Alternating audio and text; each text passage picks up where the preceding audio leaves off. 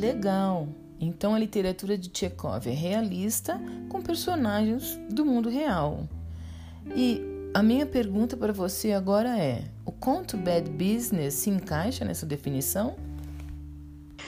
Se encaixa, porque na definição de escritor realista, Chekhov apresenta os dois personagens, o, via, o, o vigia do cemitério e o velho peregrino, que são personagens reais, que estabelecem um diálogo, trocam impressões sobre o tempo, filosofam sobre a vida e a morte, usam expressões comuns e ditados populares e os nomes dos lugares existentes na região.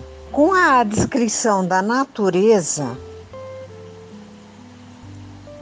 repleta de brumas, ela vai se tornando cada vez mais nebulosa, criando um clima amedrontador e quando menos se espera, somos surpreendidos a um ambiente densamente criado com a realidade, que são os ladrões que burlam e enganam e concluem o roubo da capela.